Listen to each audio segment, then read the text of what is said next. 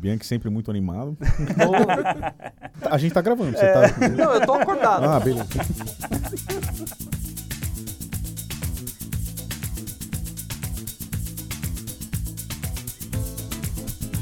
Salve, sismonautas! Eu sou o Bruno Eu sou o Jackson. E eu sou o Bianchi. e este é o SismoCast, o podcast do Centro de Sismologia da USP. Aê! Tá vendo? Culpa sua, Raí.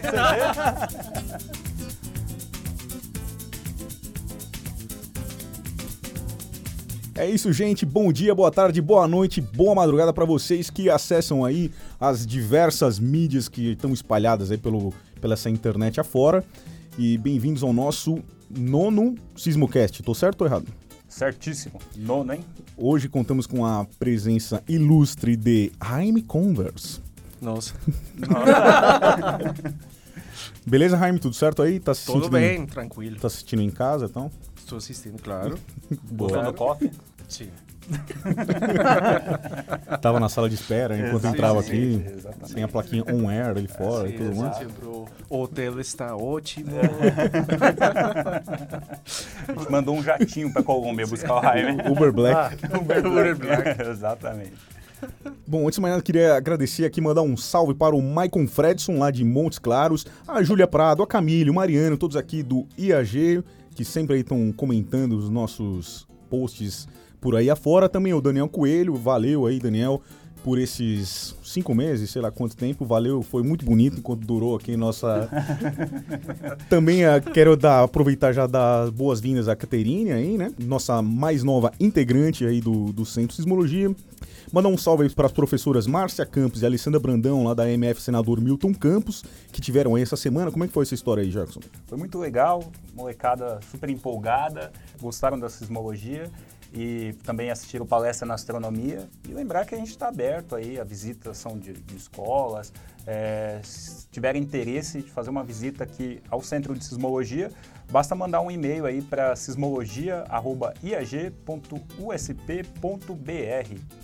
Queria também mandar um salve aí pra galera da UniBH, que a gente teve palestra lá faz uns 15 dias mais ou menos. A galera compareceu em peso lá, tinha gente no chão, foi animal. Então, Até vale- o Homem-Aranha tava lá, hein? pode crer. A gente precisa colocar isso nas nossas redes sociais. o Spider-Man Mineiro tava lá. Exato. E também um abraço aí ao Daniel Rosa, que está hoje em Salles de Oliveira, né, instalando estação lá, coletando dados nesse trabalho que a gente pode comentar um pouco mais em seguida. Dando co- coletiva de imprensa também. O cara tá Já fiquei sabendo. mídias. Com um mês aí já, já é prova de fogo. Bom, bora pro quadro de notícias, Jackson. Partiu?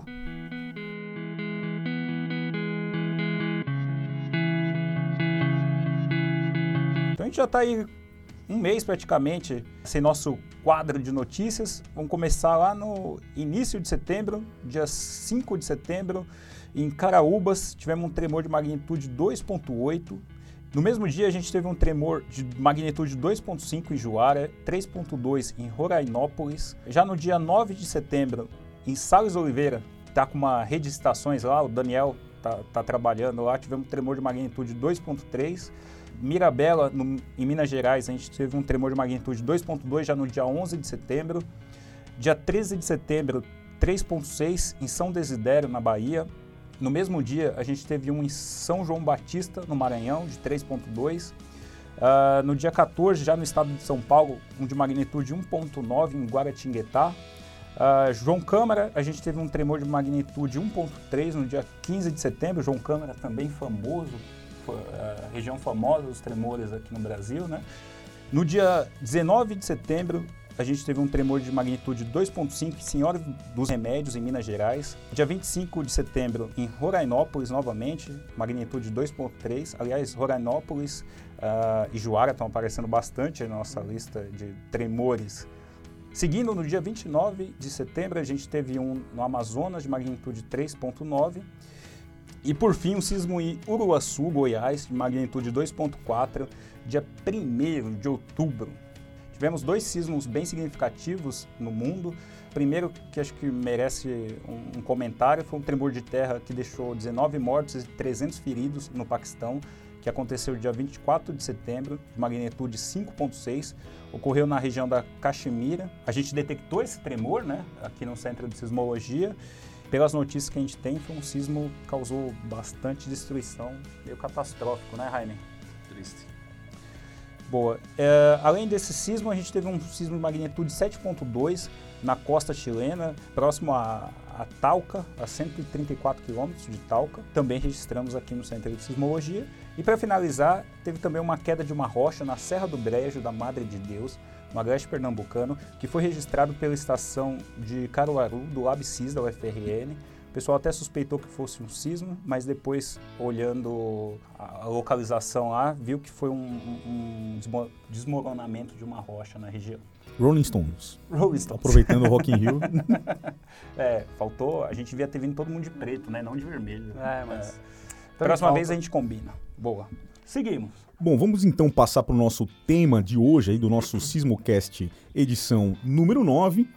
E é, o Sismocast este que está disponível em iTunes, Spotify, Deezer, TuneIn, no nosso site, ah, YouTube. no YouTube. e onde você quiser vai Onde você estar. procurar, vai achar. Vai, você vai achar. Sismocast, digita lá que você vai achar. E as nossas redes sociais, que é por onde você consegue interagir com a gente, do Centro de Sismologia Sismo USP, no Facebook e Instagram. Também tem a rede social da Rede Sismográfica Brasileira, que é Sismologia BR, e Rede Sismográfica Brasileira no Facebook. Eh, por lá você consegue mandar dúvidas, sugestões, críticas. A gente está sempre aberto aí ah, a, a receber, eh, a ter essa comunicação com vocês, né? Se comunicar. Bom, e o tema de hoje é a sismicidade em Taquaritinga, cidade do interior de São Paulo, aí mais ou menos na parte mais central aí do, do estado de São Paulo. Os primeiros abalos em Taquaritinga ocorreram em 2010, segundo a Defesa Civil local. Em fevereiro de 16, os tremores chamaram a atenção de quem vive no centro da cidade e chegaram a magnitude até 2.1. A primeira estação em Taquaritinga foi instalada em março de 2016. E segundo a população, havia uma relação entre a época do período de chuva e a ocorrência dos tremores. E para falar sobre essa sismicidade local em Taquaritinga, a gente trouxe aqui o Jaime, que está ali já disponível para nós, né? Prontinho. Aí. E vou começar aqui com uma pergunta então, Jaime.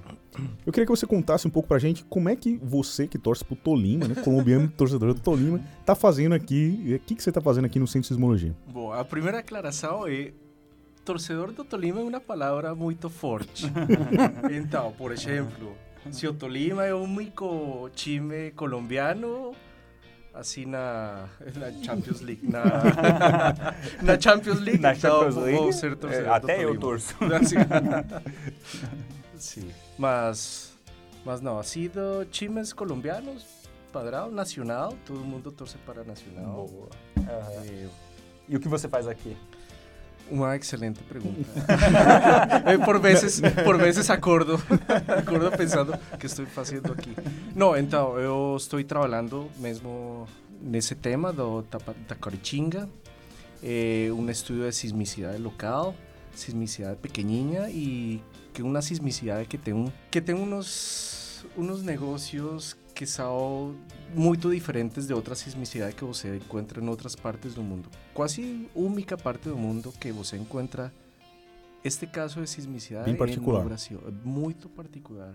Eu não conhecia que, Sim. que podia acontecer este tipo de coisas. Aí, ó, alerta a, a prefeitura de Taquaritinga que pode explorar isso como um turismo, exportar. Turismo sismológico. sim. Venga ver. Exato, exatamente. Único lugar no mundo a ter esse tipo de cidade. Cara, eu não nasci pra ter esse tipo de microfone. Eu vou segurar na mão aqui. É, é do Silvio Santos, cara. É, mamauê. Sim. Eu queria que você dissesse pra gente assim uma diferença, uma das principais diferenças que você encontrou ao chegar pra trabalhar aqui no Brasil, né, em relação às outras instituições que você já trabalhou mundo afora. Sabe que eu acho que é mais como diferença cultural, porque ciência é ciência em toda parte.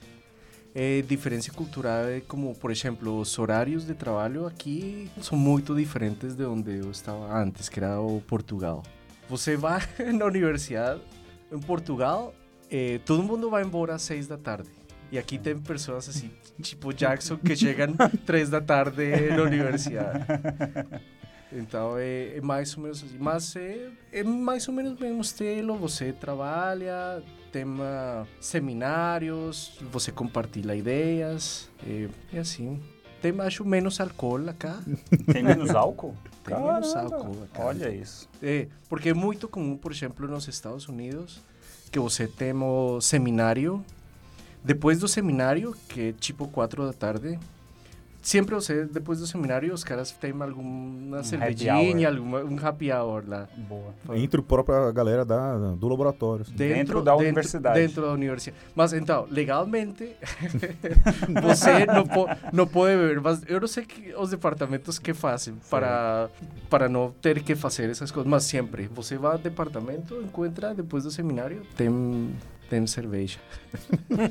então, isso seria uma, é uma diferença. Acho uma diferença que não, não tão boa. Que cheguei cá, ah, seminário, vamos.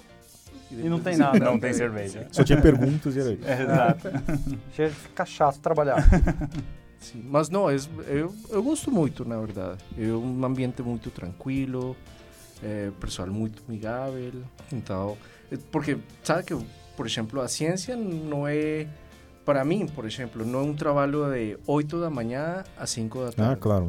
Para mim, constitui assim, fim de semana, noites. Literalmente. Literalmente. Sim. literalmente. Sim. Então, isso, por exemplo, um bom ambiente ajuda a que você não tenha problema de vir para cá um domingo, um sábado, ou ficar de noite trabalhando. Porque, primeiro, gosto, eu gosto do meu do tema, os sismos, fico tengo una curiosidad así de menino de 5 años, más con, con estudios, mas mesma curiosidade existe. Eh, você encontra pessoas que têm mais ou menos a mesma curiosidade de você, eh, ou também como prédio, ambiente da universidade, é muito agradável para você ficar se quiser até 11 da noite, mas não é, não é uma boa ideia se você quiser ter uma vida fora da universidade, mas você pode. Bacana. Justo. Então, Jaime, você já trabalhou com sismicidade local em alguma dessas ins- instituições que você trabalhou antes da Universidade de São Paulo?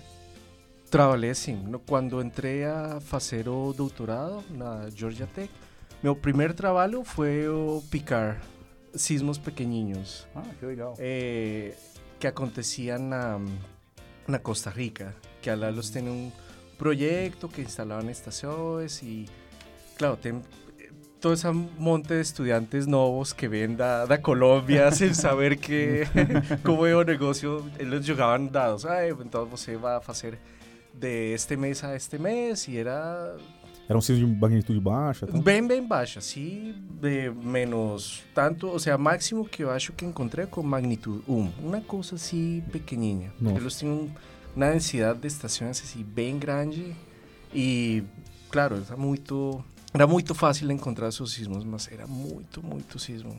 Bom, Jaime, e esses tremores aí em Taquaritinga aí que você está trabalhando, eles são naturais?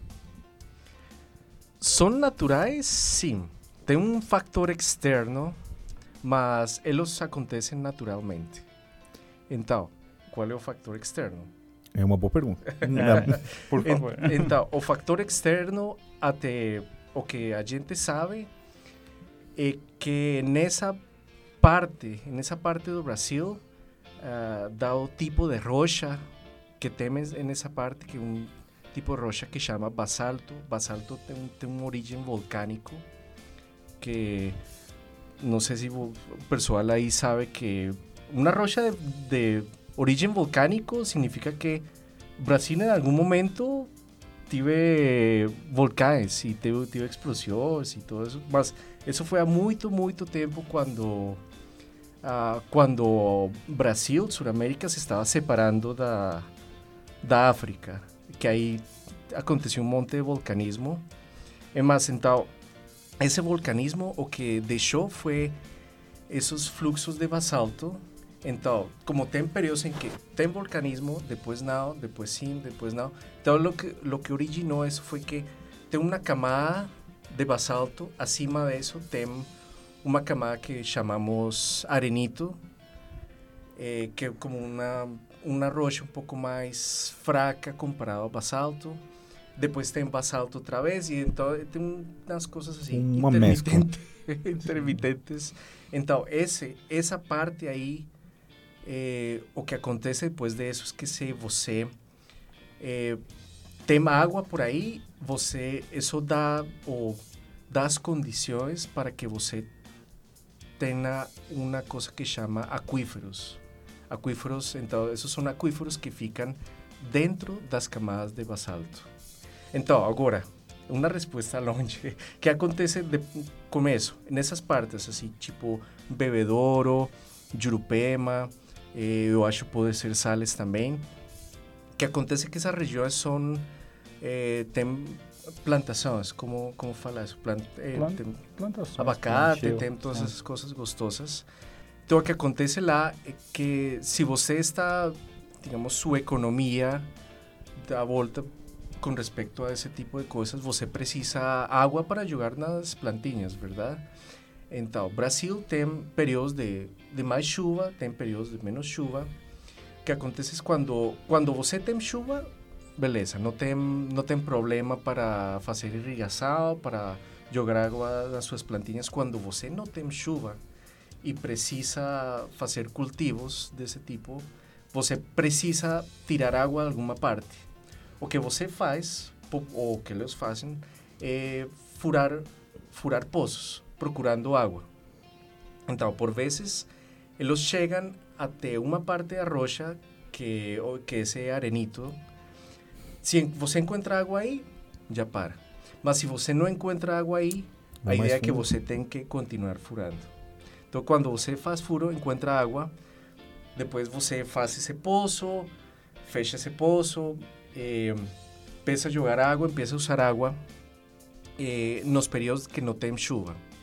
Agora, quando volta a chuva, você já não precisa mais água. Então, aí você, esse como desequilíbrio entre que você estava tirando água e você em algum momento está simplesmente jogando muita mais água nessa parte, a gente acha que esse é um fator determinante para que aconteçam esses sismos. Então, não só a chuva, porque se, se esses sismos fueran tão comunes em qualquer parte que tem muita chuva, vai acontecer sismo, verdade? Mas então é como essa combinação entre o tipo de rocha, eh, o tipo de, de cultivo que você está fazendo. A alta ela. demanda por, por, por essa água aí, o grande número de poços, Eh, provavelmente. sim, então, entre mais, entre mais demanda você tem por água, mais poços vai fazer. Uhum. Então eu acho que isso isso até agora a gente está vendo, mas eu acho que isso vai continuar a acontecer porque a gente está precisando mais mais água. E tem uma relação direta com a quantidade de chuva e número de sismos? É, quando chove mais, você tem mais sismos? É, ou... Basicamente isso, quando quando chega o período de chuva, eh, essa água que cai no, no chão empieza a, começa a percolar, não sei se essa palavra Exatamente essa. Percolar aí por dentro da, do arenito, da rocha, vai para as camadas mais baixas e aí é quando você dá as condições para, esse, para esses sismos. Então, tem uma, dire, uma relação direita com o período de, de chuva mais intensa. E a gente pode falar que isso é uma sismicidade induzida? É, sim, é, é induzida, não é como... É induzida como a prazo mais longe do que comumente você, o pessoal acha que é induzido, mas, digamos, entra na definição de sismicidade induzida. E por que, que você acha que é. Por que, que você falou que é diferente a sismicidade do Brasil para essas outras sismicidades pequenas? Ah, O que, então... que você acha que tem de tão diferente assim no trabalho que você faz hoje para o trabalho que você fez lá na, na Georgia Tech? Falo de sismicidade diferente do meu caso específico, que eu acho que vamos, vamos Uhum. falar, que esses sis- sismos de Taparitinga, que Uhum. tem como temporadas em que acontece, tem temporadas em que não acontece, isso, isso a parte nova para mim. Ah, tá, então é. você acha que esse, esse fator temporal é uma coisa que é muito peculiar do Brasil? É muito peculiar. É Entendi. muito peculiar. E o primeiro sismo que eu escutei foi lá na Taparitinga. Eu esqueci. Uhum. Ah, é? Você escutou Escutei um um sismo? sismo. Ah, Porque então, eu, quando eu fui a fazer trabalho de campo com o Zé, ele perguntava para o pessoal aí da, do povo perguntava, eu, você escutou de onde vem o barulho? E nesse momento, assim, assim, calmado, eu pensei, será que eu não consigo entender bem o português? Porque ele está perguntando por uma coisa que isso não acontece, isso não é verdade. Mas estávamos fazendo trabalho de campo e sonou, pum! Perguntei para você, o que, o que é isso? E, "É um sismo. Eu, não, é mentira. Então eu falei, não, não, ok, sim, está bem, sim, tudo bem, tranquilo, mas eu escrevi a data, a hora, quando voltei para cá, vi o registro do sismograma e era verdade, eu escutei um sismo, eu não acreditava isso. Cara, Zé Roberto não mente. e com relação às magnitudes desses tremores, qual que é a magnitude média? Qual foi o maior O tremor maior até até agora lá foi magnitude 2, que não é, não é grande, mas se você está mora lá, é grande, é grande para você. Claro. Mas isso, Uhum. isso achei uma das coisas mais loucas, entre aspas, de isso, porque imagine, imagine você, um cara, pode ser um cara aposentado ou um cara que mora lá há muitos, muitos anos, 60 anos, de um dia para outro, você começa a sentir sismos, você vai ficar, não, não pode, É, não pode uma ficar- transformação. é uma transformação grande porque você entende que que está acontecendo. Então aí eu acho que quando começou a acontecer os sismos que grandes, aí foi que o pessoal da Jurupema ligou para para a USP e assim acontece em outras partes, porque se é uma sismicidade comum, permanente, que você cresceu com essa sismicidade, você já chega aposentado e não tem problema, não, não achar que isso é estranho. Mas se você mora toda a sua vida lá e É. 2016 começa a sentir tremores, você fica Apesar de não, assustado. de não causar danos, né? Não tem, não tem nenhum relato, parece, de casa, que De trancou nem danos, nada. não. Não, e esses sismos são muito, muito pequenos para gerar danos grandes. Mas é que assusta mesmo. Ba- né? assusta, claro. Causa uma... Eu ficarei, eu ficarei assustado. Sim, problema social. E- Aproveit- Aproveitando essa parte aí do, da população, você participou dos trabalhos de campo lá em Itacoretinga. Como é que vocês foram recebidos, né? Como é que a equipe do Centro de Sismologia foi recebido pela população e como que você vê a importância dessa aproximação do pesquisador, do cientista com as pessoas, entre aspas, comuns? Tem, por exemplo, o trabalho de campo seria impossível fazer sem uma colaboração de da da gente que mora que mora lá, porque você precisa primeiro instalar algumas estações, precisa usar os prédios, ah, As casas. as casas, as plantações dessas dessas pessoas e por, pelo menos lá na Jurupena fomos recebidos muito amigáveis, mas com essa, sabe, essa curiosidade Uhum. essa curiosidade de, mas por que está acontecendo? ¿Qué Queriam respostas. Quando vai parar? Eu escutei essa pergunta, mas isso quando vai acabar? Eu não sei. E hoje você consegue dar essa resposta? Ah, poderia uma mais ou menos uma estimação. Olhando só este ano, comparado a anos Uhum. anteriores, essa sismicidade ha reduzido. Então tem menos sismos e tem sismos. Esses menos sismos têm tamanho mais pequeno, tem magnitude mais pequena. Agora, Ô, é difícil saber. choveu menos nesse último ano? Choveu um pouco menos. Tá. Choveu um pouco menos. A outra coisa foi é que não encontramos, pelo menos não encontramos mais poços furados. Esses poços eles eram registrados, por exemplo, na prefeitura? Havia alguma documentação desses poços? Documentação, não.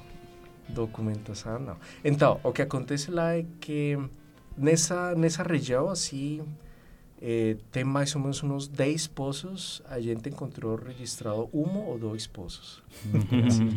Caramba. É assim. E desses 10 poços, tem na verdade ah, o histórico de quando eles foram, foram É, furados? sim. Então, aí eh, os poços mais recentes que eles furaram foi 2014, 2015. Então, eu personalmente separei esses poços dos poços mais velhos, porque eu acho que se o poço é um fator determinante, os sismos vão acontecer não como acima desses poços, mas bem perto desses poços. E isso está acontecendo. A sismicidade encontra os sisminhos e vai localiza e Vai ver o poço tá por ali. o poço está por aí. E qual, por exemplo, quando você fala que ele está bem próximo do poço, quanto de distância que é? Então, Que distância... localização, que precisão você tem Uh, não, nas localizações que você está fazendo? Então, aí a localização, estamos falando mais ou menos... Posso chegar assim tão perto como, tipo, 100, 200 metros. Ah, mas é muito, é muito mais detalhado do que a gente vê na rede sismográfica brasileira Ah, hoje. Sim, mas eh, também, também ha ajudado porque a gente tem estações aí muito, muito perto. Não, se as Uhum. estações ficaram longe, essa, isso seria quase... Quilômetros, né? Sim. A precisão subiria para quilômetros. Sim, isso dá para quilômetros. E essa área Uhum. é mais ou menos 2 quilômetros por 2 quilômetros. Sim. Importante ressaltar que o Centro de Sismologia mantém uma rede lá em Taquaritinga com seis estações e essa rede ela tem o apoio da Rede Sismográfica Brasileira, da CPRM. Então é importante ressaltar que esse estudo só está sendo realizado graças a esse suporte. É, E também a FAPESP, que é, é quem paga a bolsa Quem paga, pós-doc sim. do, do Jaime, que é nosso pesquisador. sim, que é o salário para que eu fique aqui fins de semana e Obcecado. Obsessionado por esses signos. Boa. Jaime, eh, você acredita que Taquaritinga já era um lugar eh, que seria suscetível a tremores e que, na verdade, esses poços aceleraram esse processo? Ou isso aconteceu justamente por causa dos? Qu- Qual é a sua opinião sobre isso? Uma excelente pergunta. Eu acho que o, o tipo de rocha faz que essa parte seja susceptível a esses, a esses signos.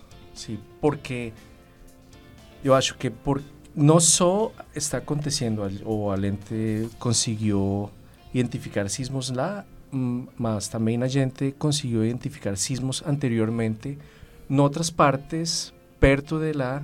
Por exemplo, Bebedouro tem um caso famoso desses sismos, assim, mesmo esquema que tem período de chuva, imediatamente tem sismos. Tem período de chuva, sismos. Tem período de chuva, sismos. E assim. Eh, também mais ou menos esse tipo, tipo de rochas, todos pertos. Ahm, Mas eu tenho uma outra pergunta para você em relação ao bebedouro. O distrito onde tremia lá se chama Andes. Você acha que é coincidência? eh, Essa você não sabia. eh, não sabia, não sabia. Caiu por terra agora. Só, Exatamente. Sim, só agora explica- toda, toda, toda a minha hipótese agora foi, É, foi embora. é, é importante alertar todos os prefeitos aí que estão dando nomes aos municípios, porque Londrina também é outro caso que quando tremia lá, o bairro que tremia era o bairro que chamava Califórnia. É, tá tudo relacionado. Ah, sim. Cuidado, pessoal, Sim. quando forem dar nome Foi de bairro. escolher nome de rua. Está- Cuidado, porque chama. Bom, aproveitando esse tema aqui, também que temos um outro especialista nesse assunto de bebedouro, que parece que trabalhou nessa época lá. Bebedouro começou a ter tremores em meados dos anos 2000, né? Foi uma pesquisa bem grande aqui do Sismologia. Talvez seja o lugar do Brasil mais estudado em relação à sismicidade induzida por poços. Conta pra gente um pouco um resumo dessa história, Benk. Bom, eu não trabalhei tanto assim em bebedouro, na verdade. Eu li seu nome lá em Essa algum lá, lugar. duas mãos. É, o meu nome tá lá no. Assim, na verdade, essa sismicidade, quando ocorreu, eu estava já no final da, final da graduação, foi uma coisa do tipo, eu não lembro direito, mas foi exatamente o mesmo caso, assim. A gente foi chamado com tremores de terra. Você chegou aí pro campo também? Eu fui com o Zé Roberto pro campo, Olha. na verdade, fui lá, ouvi o sismo também, que nem o Jaime falou. Conseguiu ouvir mesmo? Você ouve o sismo, perfeito. Às vezes você nem sente, mas você ouve. É, é impressionante. É impressionante. Caramba. E a cachorrada gritando, é uma loucura. mas é, mas é, é exatamente o mesmo caso, assim. Você tem poços associados a para extração de água para plantação e esses poços acabam atingindo uma rocha realmente que, que acaba causando uma instabilidade no você faz o poço, você tem alguma rocha até uma certa profundidade que você perfura que não tem problema. Você chega numa profundidade, esses poços têm- acabam adquirindo uma característica especial que acabam então motivando essa sismicidade toda. Parece que acontecia até centenas, dezenas de tremores por dia. Não é, assim, você olhava, você pegava uma semana, às vezes é milhares de sismos, todos juntinhos ali Hum, e pequenininhos. E Bebedouro teve ainda al- algumas etapas que tremeu numa parte, aí migrou um pouquinho para outra, até que desapareceu essa sismicidade. Então, eu acho que é- vai ser a tendência também de Taquaritinga aí com o tempo. Eu acho que eu tenho um pouco a ideia, talvez, que você tem um esforço acumulado nessas rochas e a partir dessa perturbação você acaba liberando esse esforço e demora aí um, às vezes cinco anos, às vezes três anos para liberar.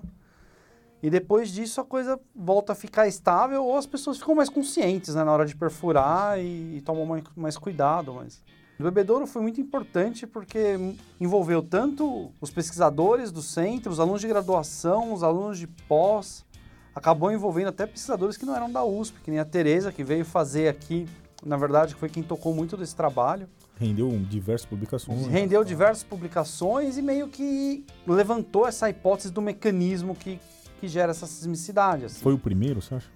Eu não acho que não foi o primeiro. Por exemplo, os primeiros eu acho que eu tenho conhecimento foi os de Nuporanga, na década de 70. Isso daí foi final da década de 70. Nuporanga que é vizinho aí, né? Que é vizinho, é vizinho. Ali, Bebedouro, Taquaritinga, Nuporanga, Sales de Oliveira, são todas cidades ali na mesma região. E é a região onde que parece que é mais propícia para liberar as tensões por esse mecanismo de percolação de água em poço. Mas é assim, eu acho que o, o, grande diferencial desse trabalho de bebedouro, se a gente compara, né, bebedouro lá em meados de 2000 com Nuporanga, e no Poranga a gente tinha, tinha os equipamentos de papel esfumaçado. Era muito mais uhum. trabalhoso Menos fazer. estação. É, a gente tinha uma quantidade menor de estação, você tinha que fazer o registro analógico das coisas. Tipo, os equipamentos, assim, os, os meios eram, é, eram mais complicados, a sensibilidade dos equipamentos às vezes eram menores.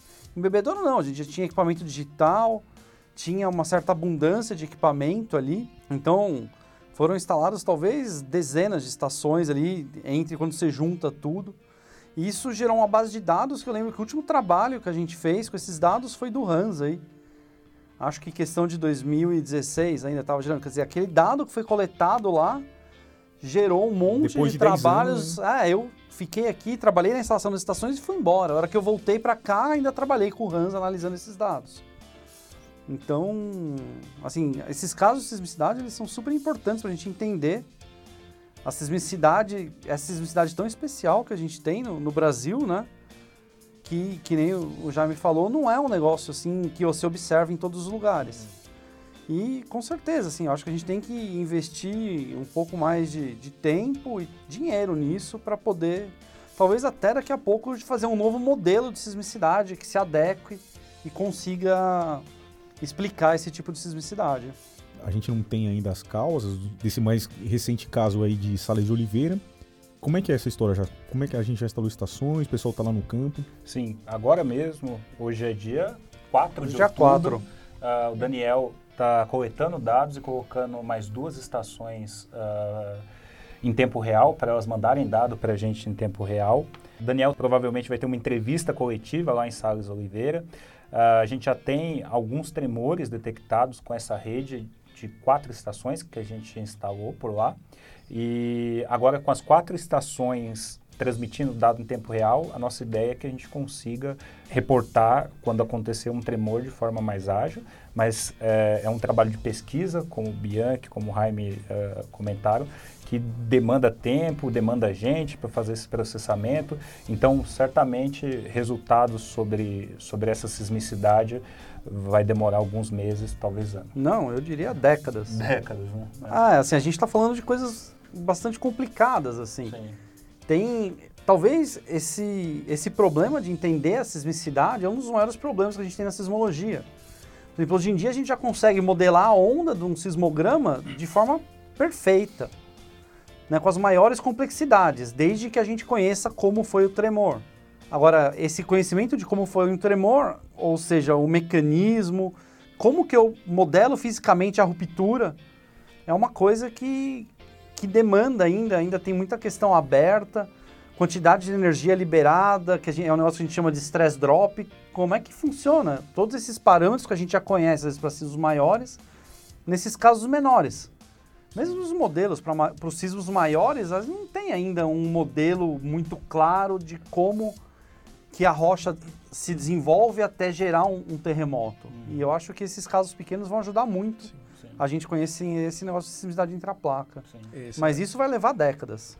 Esse, esse problema da sismicidade intraplaca é complexo. Talvez muito, o mais muito difícil, complexo. Né? É. Muito ah. complexo. Sim, e só para finalizar nesse caso de Salles Oliveira, tem uma questão social importante, porque a gente está uh, recebendo uh, vários relatos com fotos de casas que o piso está soltando, algumas rachaduras.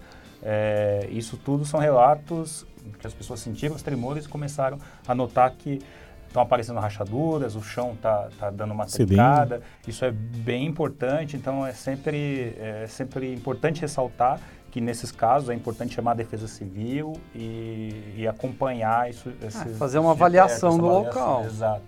Então, por isso que essa rede do Centro de Sismologia é, e dar esse feedback para a população em, no menor tempo possível é importante a gente estar tá tentando fazer aqui de ah, algum jeito. Eu, eu, acho que são, são coisas em escalas de tempo diferentes, sim, né? Sim.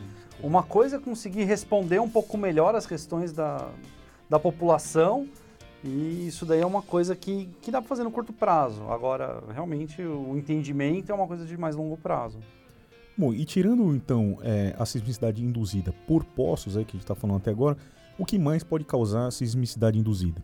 Bom, tem os casos clássicos, tirando poços, seriam barragens de água, né? Tipo, a hora que você cria uma, uma hidrelétrica e você enche uma, uma represa, tem alguns casos que debaixo da barragem acontecem microtremores. E uma coisa que é interessante nessa, nessa questão de sismicidade induzida, que eu acho que é, é bem legal de realçar, é a ideia da maior magnitude esperada. Hum. Né? Quer dizer, a, a hora que você tá, a gente está falando de sismicidade induzida, não é que ah, o sismo vai ser tão grande quanto for minha barragem de água, não é isso. O que controla a, o tamanho do sismo é a sismicidade local, né? E, em geral, quer dizer, a gente tem que conhecer a sismicidade histórica para saber qual seria a maior sismicidade induzida que poderia acontecer. Né? Então, quer dizer, é lógico, se a gente conhece a sismicidade histórica, a gente evitaria colocar uma barragem onde tem tremor, tremor de alta magnitude, porque potencialmente, se tiver sismicidade induzida, ele pode atingir altas magnitudes. Bom, eu tô vendo que o Jaime tá um pouco caladinho ali, triste ali no canto, então vamos resgatar ele e fazer o nosso quadro da tremenda conversa.